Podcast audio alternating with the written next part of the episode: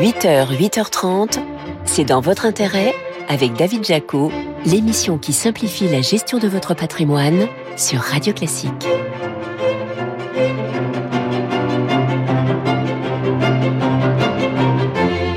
Bonjour, merci d'être là avec nous ce matin sur Radio Classique, nouveau numéro de C'est dans votre intérêt. Au sommaire, nous verrons jusqu'où les taux d'intérêt des banques centrales peuvent monter. Nous reviendrons sur le bilan 2022 de la lutte contre la fraude fiscale avec un focus sur les contrôles fiscaux. Votre invité, ce sera Meyer Azogui, PDG de Cyrus, le leader du conseil en gestion de patrimoine indépendant. Enfin, alors que la réglementation est de plus en plus sévère, faut-il ou pas investir dans une passoire thermique? Vous verrez que ça se regarde, du fait notamment d'une décote de plus de 10%. Mais d'abord retour sur les infos patrimoniales qu'il ne fallait pas rater cette semaine. C'est dans votre intérêt? Le récap. Avec Amundi. Amundi la confiance, ça se mérite. Retour donc sur les meilleures infos patrimoniales de la semaine avec vous, Laurent Saillard. Bonjour Laurent. Bonjour David. Journaliste au magazine Le Revenu et on commence notre récap par les taux des crédits immobiliers. Oui, cette semaine, David, nous avons d'abord appris, grâce à l'Observatoire euh, Crédit Logement CSA, que le taux moyen hors assurance d'un crédit immobilier avait encore augmenté pour s'établir à 2,82%. Ce taux moyen, euh, calculé toute durée euh, confondue, a donc encore grimpé de 0,2 points de pourcentage en février, comme ce fut le cas déjà en janvier. Donc on se dit que le marché du crédit doit se gripper. Probablement. Oui, sous l'effet de cette hausse continue des taux, il y a actuellement un véritable essoufflement du marché du crédit et une augmentation des refus de prêts qu'on évalue à environ un tiers des demandes. Et cette semaine aussi, David, le taux d'usure, il est passé, lui, à 4% pour une durée de 20 ans depuis le 1er mars. Alors, le taux d'usure, c'est le taux maximum, tout frais compris, qui peut être appliqué pour les prêts immobiliers ça veut dire qu'au-delà, la banque n'a pas le droit de faire le prêt. Euh, il était précédemment de 3,79%. Car David, vous le savez, depuis le 1er février, ce taux d'usure, il est révisé désormais et publié tous les mois par la Banque de France et non plus tous les trimestres. Et alors, quel impact a cette mesure? Bah, L'objectif du taux d'usure, au départ, c'est de protéger les particuliers contre les abus. Mais sans révision régulière, il conduit à bloquer mécaniquement les dossiers de prêt en période de hausse régulière des taux de crédit chaque mois. Donc cette nouvelle règle provisoire euh, jusqu'au mois de juillet, de fixation mensuelle du taux d'usure, donne en tout cas un peu d'oxygène au marché, mais tant que les taux d'intérêt montent chaque mois dans les barèmes des banques, les effets seront limités pour fluidifier le marché. Est-ce que cette hausse, Laurent, cette hausse continue des taux de crédit a un impact palpable, j'ai envie de dire, sur, euh, sur les ventes et sur les prix des logements? Eh oui, David. Euh, plusieurs indicateurs publiés cette semaine sont venus nous confirmer la baisse des transactions et des prix des logements anciens. Alors, il y a eu d'abord les notaires du Grand Paris qui nous ont indiqué que les ventes sont en recul de 11% en Ile-de-France sur le dernier trimestre 2022 et que les prix estimés à horizon avril 2023 sur la base des avant-contrats signés reculent d'un peu plus de 1%. Alors, bien sûr, ça reste encore faible, mais on voit clairement sur les courbes que euh, la tendance s'inverse. Et il y a aussi les indices immobiliers de l'Observatoire euh, Meilleurs Agents, publiés euh, cette semaine au niveau national pour le mois de février, qui confirment ces indications. Alors, il n'y a pas que l'immobilier dans un patrimoine, il y a aussi la bourse et on a une bonne nouvelle du côté des dividendes. Oui, David, nous avons eu la confirmation que les dividendes constituent toujours une composante importante de la performance globale des actions. Selon une étude du groupe Allianz, ils ont représenté 35% des gains totaux des actions européennes sur 45 ans, de 1978 à 2022. Et l'an dernier, les 400 plus grandes sociétés européennes cotées de l'indice MSCI Europe ont distribué 382 milliards d'euros de dividendes. En France, euh, David, depuis la création du CAC 40 en 1987, ces cours ont été multipliés par 7 en 35 ans, mais ceux de son frère jumeau, l'indice CAC 40 dividendes réinvestis, ont eux été multipliés par 21 sur la même période. Et dans le monde, selon l'étude annuelle de Janus Anderson, publiée aussi euh, cette semaine, les dividendes auraient augmenté en un an de 8,4% pour atteindre 1560 milliards de dollars en 2022. Et dans cet environnement, Laurent, l'année n'a pas été facile pour les ultra riches. Non, euh, toutes les classes d'actifs ont corrigé et les personnes très fortunées, euh, celles qui possèdent plus de 30 millions de dollars en incluant la valeur de la résidence principale, auraient perdu 10% de leur patrimoine l'an dernier, selon le cabinet de conseil Knight Frank. Mais les deux tiers des personnes interrogées dans cette population d'ultra riches s'attendent à voir les performances de leur portefeuille progresser en 2023. Allez, merci Laurent pour ce récap. Laurent Saillard, journaliste au magazine Le Revenu. Merci David. Allez, cette question à présent, jusqu'où les banques centrales vont-elles relever leur taux d'intérêt? C'est dans votre intérêt La question à un milliard de dollars. Et oui, c'est notre question de la semaine. Bonjour Christopher Dembic. Bonjour. Directeur de la recherche macroéconomique chez Saxo Bank. On s'interroge donc sur ces fameux taux terminaux des banques centrales, notamment de la BCE, parce que l'inflation, et on l'a vu cette semaine, persiste et même réaccélère en France, en Espagne et en Allemagne. Est-ce que c'est un nouveau casse-tête pour la BCE qui va devoir en faire plus que prévu? Oui, très probablement. On l'a vu, on est sur une inflation qui reste structurellement bien présente. Elle est essentiellement poussée par deux facteurs. Hein. C'est bien sûr le secteur des services. Et on l'a vu, on a beaucoup de chefs d'entreprise dans le secteur des services qui envisagent d'augmenter les prix. Donc ça, ça va bien sûr être sur la longue durée inflationniste. Et de l'autre côté, on a un autre élément qui joue, c'est tout simplement les prix alimentaires qui ne cessent d'augmenter. Alors bien évidemment, ces deux facteurs-là, ils vont perdurer pendant une grande partie de l'année vraisemblablement ce qui veut dire pour les banques centrales et notamment pour la Banque centrale européenne qui est face un peu à ce casse-tête, que l'inflation va peut-être ralentir un peu, mais elle restera indéniablement volatile. Et surtout, le vrai problème pour la BCE, c'est qu'elle va pas atteindre son objectif de retour à 2% sur un horizon temps qui soit en tout cas euh, euh, proche. Donc dans cas, c'est-à-dire que la Banque centrale va devoir peut-être faire un peu plus que qu'anticipe le marché. On est en fonction en tout cas euh, des banques et du consensus proche d'un taux terminal à 4% pour la BCE, ce qui voudrait dire qu'on a à minima encore deux hausses de taux de 50 points de base, probablement une hausse de taux de 25 points de base au mois de juin. Mais ce qu'il est important de rappeler, c'est que l'inflation reste volatile, c'est très difficile de prévoir exactement où va être l'inflation d'ici trois mois. Donc, être sûr et certain qu'on va s'arrêter à 4% en termes de taux terminal, c'est certainement un taux présomptueux et il y a une marge d'erreur qui est certainement inhabituellement élevée. De mon point de vue, on va avoir un vrai casse-tête en termes d'inflation, ce qui veut dire que la BCE va devoir peut-être aller au-delà des 4% et elle pourrait en théorie le faire tout simplement parce que de l'autre côté aussi, on n'a pas de récession, ce qui lui laisse quand même l'attitude certaine pour durcir le loyer de l'argent. Donc des taux terminaux de la BCE à 4% ou au-delà, et pendant combien de temps? C'est ça aussi la question. Oui, on le sait, on s'en souvient en tout début d'année, fin 2022. Alors le marché avait une vision peut-être euh, un peu euh, naïve, c'est-à-dire oui, les banques centrales augmentent les taux, la Banque centrale européenne augmente les taux, mais bon, foncièrement, fin d'année 2023, euh, on va avoir une baisse des taux. C'est un peu le signal qui était mis en avant. Alors ça, semblait un peu naïf parce qu'il n'y avait aucun élément, ni dans le discours d'ailleurs des banques centrales, ni au niveau des indicateurs qui allaient dans ce sens-là.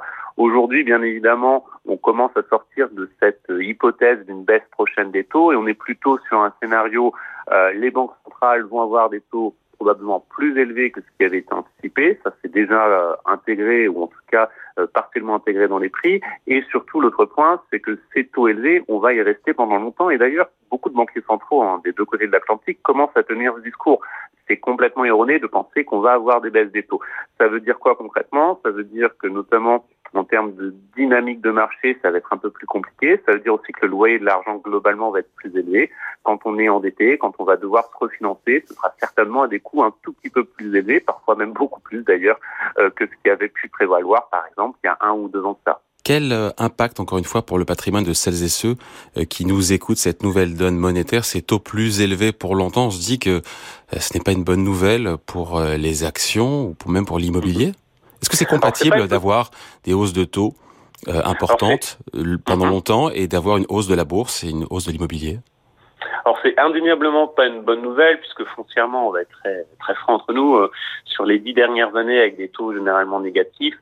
Quand on investissait sur les actions, sur l'immobilier, objectivement, c'était pas dur d'avoir du rendement et n'importe quel euh, épargnant investisseur, sans avoir une formule miracle, pouvait plutôt bien s'en sortir. Il faut être assez objectif.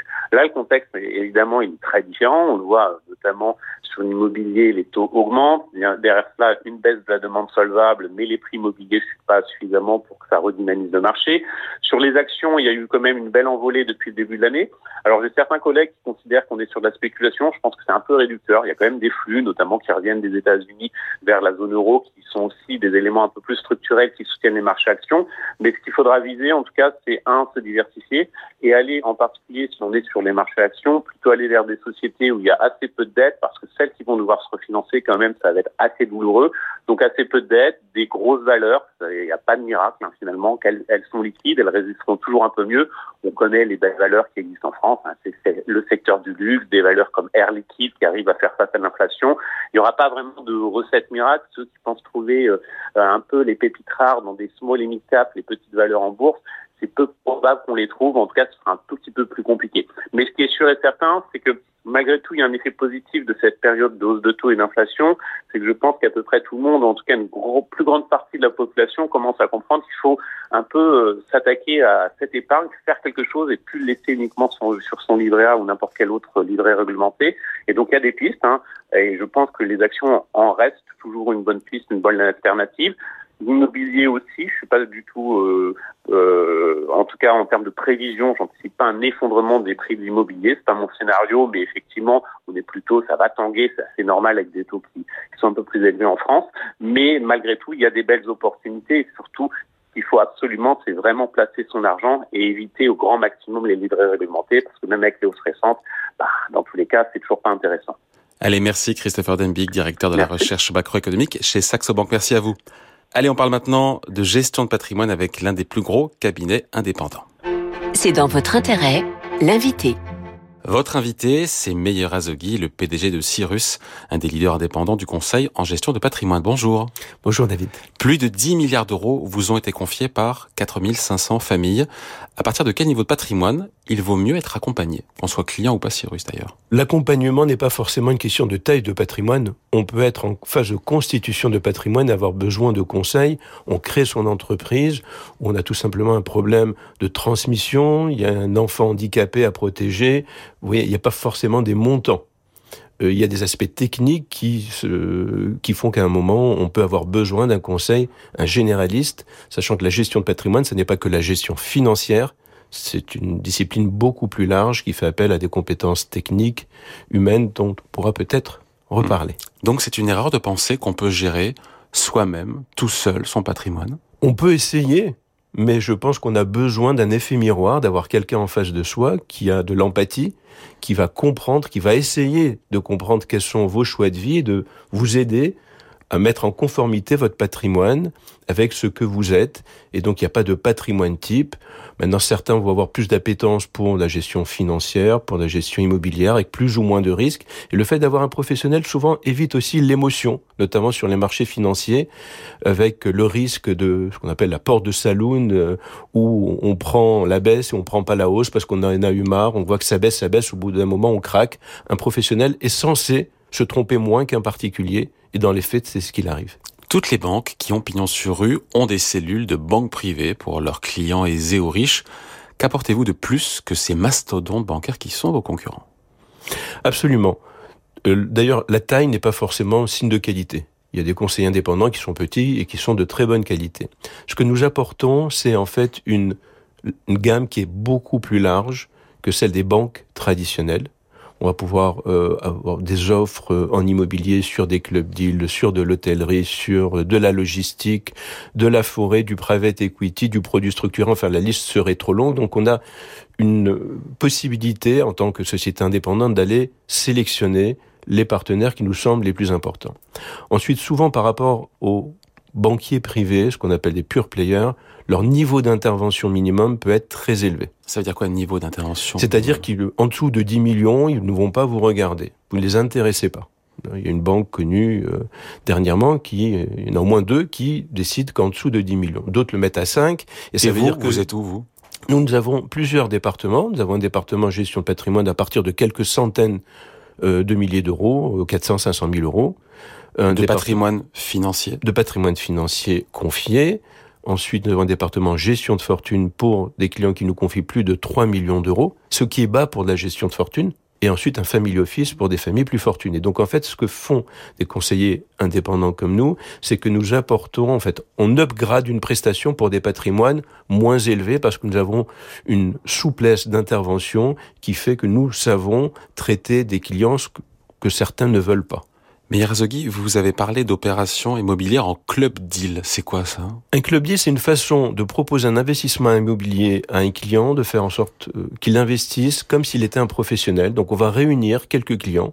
Ça peut être 2, 5, 10. Sur une opération. 15, sur une opération sur un immeuble de bureau qu'on va transformer, euh, sur de l'hôtellerie. Donc il y a plusieurs stratégies. Actuellement, on le fait sur de la logistique du dernier kilomètre, qui est une activité qui s'est beaucoup développée et plutôt euh, en centre-ville. Donc c'est une façon de regrouper des forces de clients et faire en sorte qu'ils puissent être au même niveau qu'un institutionnel. À partir de quelques centaines de milliers d'euros, ils peuvent intervenir dans un club deal qui lui peut faire 40, 50, 100 millions. Avec une rentabilité de elle va aussi en fonction du niveau de risque, mais on va être entre 7 et 14, 15% sur des opérations qui sont immobilières. Oui, oui, oui, avec de l'effet de levier, avec de la transformation, c'est ce qu'on appelle du value add.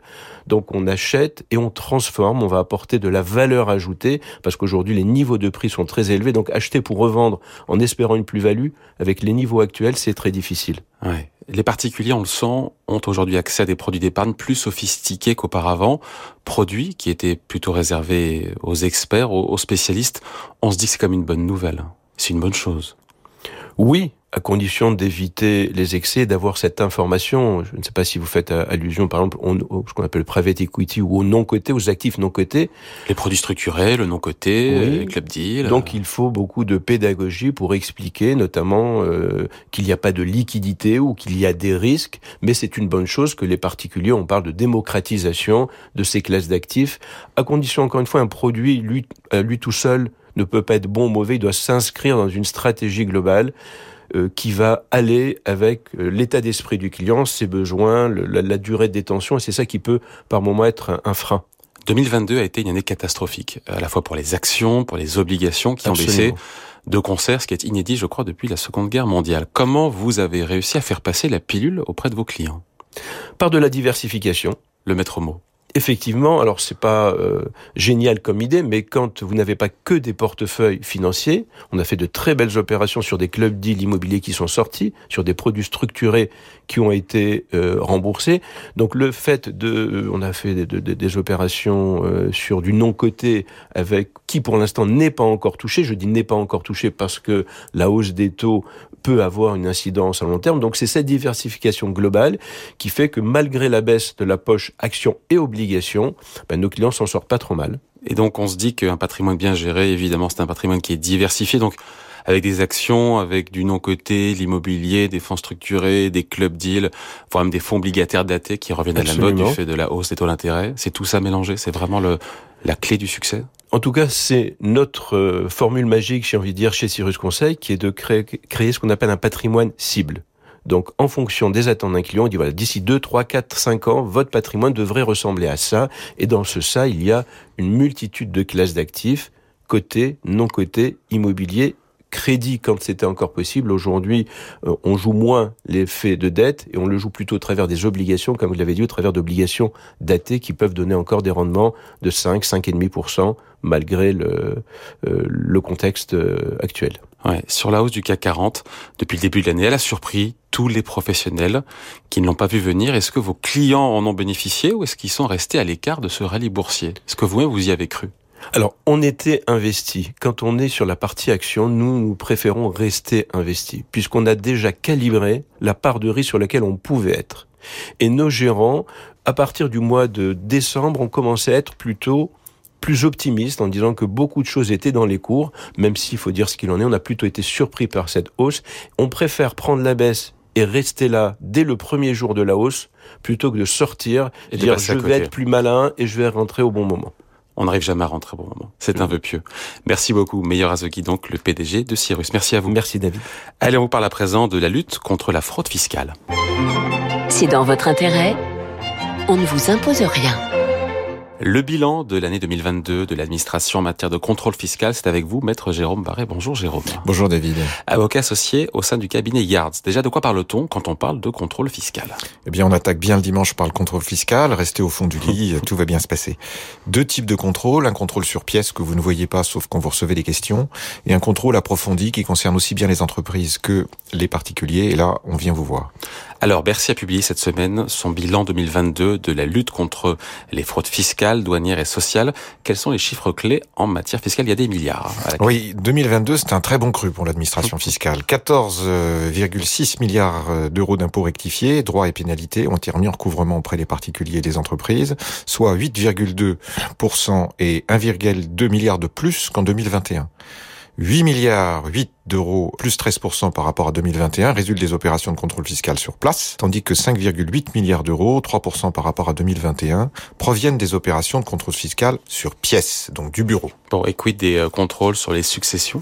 Alors évidemment, on a une évidemment non, mais on constate euh, une augmentation du, des contrôles sur les successions, 23% par rapport en plus par rapport à 2021. Bon, et comment s'explique cette, euh, cette évolution croissante des résultats en matière eh bien, de contrôle fiscal? Ces évolutions, elles sont dues notamment à ce que l'on enfin ce que Capitaine Flamme appellerait les galaxies, c'est-à-dire qu'une loi de, d'un arrêté du 11 mars 2022 a permis à l'administration de mettre en œuvre le traitement informatisé et automatisé des dépenses à caractère personnel, et c'est à partir de là, notamment en utilisant Galaxy, un système de traitement de données à caractère personnel qui permet aux agents d'avoir une meilleure vue d'ensemble des dossiers de leurs clients, si je puis dire. Cette application, elle permet d'exploiter de nombreuses données, qu'elles soient juridiques, identification de la personne ou de la société, financière ou contextuelle, cartographie des liens entre les personnes physiques et morales. Donc euh, un tissu d'informations qui va nous permettre, notamment, c'est ce que l'on appellera le data mining, qui va nous permettre de faire des profils de contribuables qui seront bien supérieurs à ceux qu'on avait avant.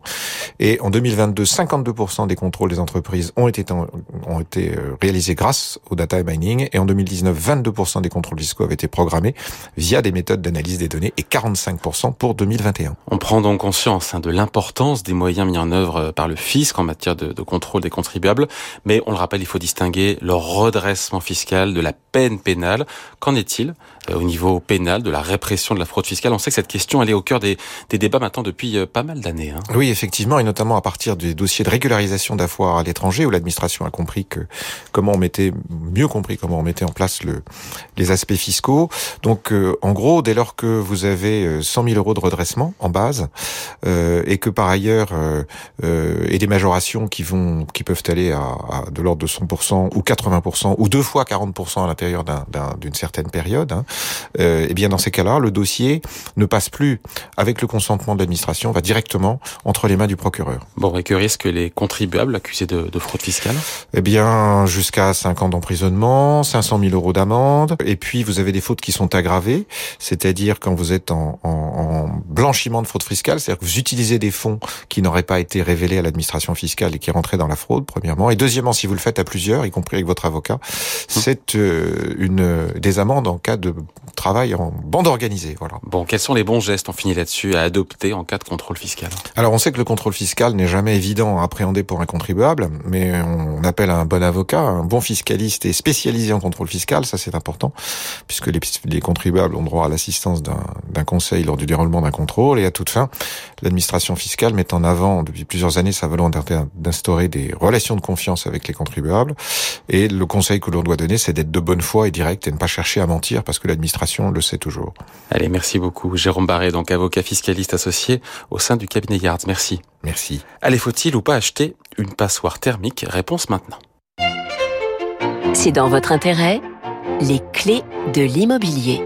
Et oui, entre la décote et les avantages fiscaux, acheter une passoire thermique peut être un bon plan. Bonjour Marie Pelfig. Bonjour David Jaco. Journaliste spécialisé en patrimoine. Bon, faut ou faut pas investir dans une passoire thermique? Il y a beaucoup de gens qui disent que c'est une super euh, bonne affaire en ce moment. C'est pas forcément le cas puisque, euh, contrairement à une idée reçue, le prix de ces biens c'est pas vraiment effondré. Enfin, en tout cas, pas encore. À l'heure actuelle, euh, une passoire thermique, il se vend entre 5 et 10 de, de, de moins que la moyenne du marché. C'est pas un crack, mais dans les mois à venir, peut-être que le prix de ces biens va encore plus décoter puisqu'il y en a de plus en plus à la vente. Toutes les passoires thermiques euh, se valent ou ne se valent pas? Non, pas du tout. Toutes les passoires thermiques ne se valent pas puisque euh, il y a une échelle de gradation entre A, les biens qui sont très vertueux, et G, les biens qui sont euh, très énergivores. Une passoire thermique, c'est un bien qui est classé en F ou en G. Et en fait, les gens se, se focalisent sur la lettre Or, il y a des échelles de valeur très très larges. Ça veut dire que, euh, par exemple, un bien F, il pourra avoir une consommation qui est proche du E ou proche du G. Donc, il faut quand même bien regarder la consommation d'énergie primaire qui change, qui est exprimée dans le DPE en kilowatts par mètre carré et par an, et qui change du tout au tout. Évidemment, une passoire thermique en F qui est proche du E coûtera moins cher à rénover, sera ah oui. plus facile à rénover qu'une autre. Bon, et comment savoir euh, quels sont les travaux à réaliser? Parce que souvent on se dit, euh, allez c'est bon, je mets double vitrage et je suis tranquille. C'est pas aussi simple. Hein. Alors c'est pas aussi simple et ça aussi c'est une belle idée reçue puisque euh, selon l'ADEME, Les plus grosses déperditions de, chaleur, elles viennent du, toit d'abord, euh, 25 à 30 de, de pertes, des murs ensuite, 20 à 25 puis de l'air renouvelé et des fuites, 20 à 25% également, et seulement après des fenêtres qui représentent de 10 à 15 des, des pertes énergétiques. Donc mettre du double vitrage, ça peut être vertueux, mais c'est souvent pas suffisant. Ouais, Donc, après, il y a le euh, coût aussi. Hein. alors, il y a le coût aussi, bien entendu, mais il y a, il y a beaucoup, beaucoup d'aides euh, qui, qui ont été lancées euh, et beaucoup de subventions et elles sont accessibles aux bailleurs. Donc, il faut vraiment se renseigner en amont. Et, et pour revenir à, pour savoir quels travaux réaliser, euh, vraiment, si vous décidez d'investir dans une passoire thermique et d'acheter un appartement qui, est assez énergivore, le, gros conseil, c'est de s'adresser à un vrai spécialiste. Donc, soit un architecte, si jamais vous avez tout à rénover, euh, à la limite, c'est encore mieux parce qu'il vous donnera des bonnes idées. Et puis, il vous permettra, si jamais vous lui confiez tout le, chantier, de bénéficier pardon d'une TVA à taux réduit. Euh, soit vous faites appel à un thermicien qui vous fera une véritable étude thermique qui est différente d'un DPE, qui est beaucoup, beaucoup plus précise et qui vous donnera les gros points noirs de votre euh, logement, euh, ce qui vous permettra de faire des travaux bien plus efficients et donc, à terme, de dépenser un peu moins d'argent. Mais justement, combien ça coûte pour passer d'une classe à l'autre, ces travaux Alors, de pour rénovation classer- énergétique? Pour, pour classer, passer d'une d'une classe à l'autre, euh, j'ai interviewé Martin Monez, qui est, qui est directeur général de Bivouac, qui est spécialisé dans, la- dans les travaux de rénovation. Il m'a indiqué que euh, pour passer de, de G à D, euh, ça coûte euh, autour de 250 euros du mètre carré. Et pour passer de G à B, ce qui est quand même euh, super, ça coûte de 400 à 450 euros du mètre carré. Donc pas si cher. Attention, modulo, il y a beaucoup de biens pour lesquels il n'est pas possible de passer de G à B. Bon, après, il y a l'idée qu'on peut aussi optimiser son opération. Ça, c'est intéressant. Oui, on peut optimiser son, opération. On peut l'optimiser de, trois façons différentes. La première, c'est évidemment une optimisation financière, puisque comme vous l'avez dit tout à l'heure, il existe beaucoup de primes, d'aides, de subventions. Donc, euh, ma prime rénov, les PTZ, les primes CE, enfin, c'est un peu la jungle, mais, il y en a beaucoup. Ça veut dire que quand on est bailleur, on peut faire financer entre euh, 20 et 50 de, de, de ses travaux, quasiment. La, deuxième optimisation, c'est bien sûr une optimisation fiscale, puisque euh, les travaux sont déductibles de vos revenus fonciers. Ce qui veut dire que quand vous faites beaucoup de travaux, vous aurez un déficit foncier, que ce déficit foncier, il est imputable sur votre revenu global, ce qui vous permet euh, d'avoir une, euh, enfin, de, de, de payer moins d'impôts puisque vous baissez votre base taxable dans la limite de 10 700 euros. Mais petite subtilité, si vous faites ces travaux en 2023, en 2024, en 2025, et que ce sont des travaux de rénovation énergétique et que ça vous permet d'atteindre un DPE A, B, C ou D, vous avez un plafond qui passe à 21 400 euros au lieu de 10 700 euros. Et bien sûr, le surplus de déficit, il est toujours imputable sur vos revenus fonciers. Donc ça veut dire que si vous avez déjà des appartements et déjà des revenus fonciers, c'est une opération qui est fiscalement très intéressante. Allez, pour en savoir plus, je vous invite à lire le papier de Marie Pelfig dans le spécial immobilier du magazine Le Point à paraître le 16 mars. Merci Marie. Merci David. Voilà, c'est dans votre intérêt. C'est fini pour aujourd'hui. Émission à réécouter en podcast sur radioclassique.fr et sur vos plateformes habituelles. Je vous retrouve avec grand plaisir dimanche prochain. En attendant, la musique revient avec votre week-end Radio Classique présenté par Laure Maison.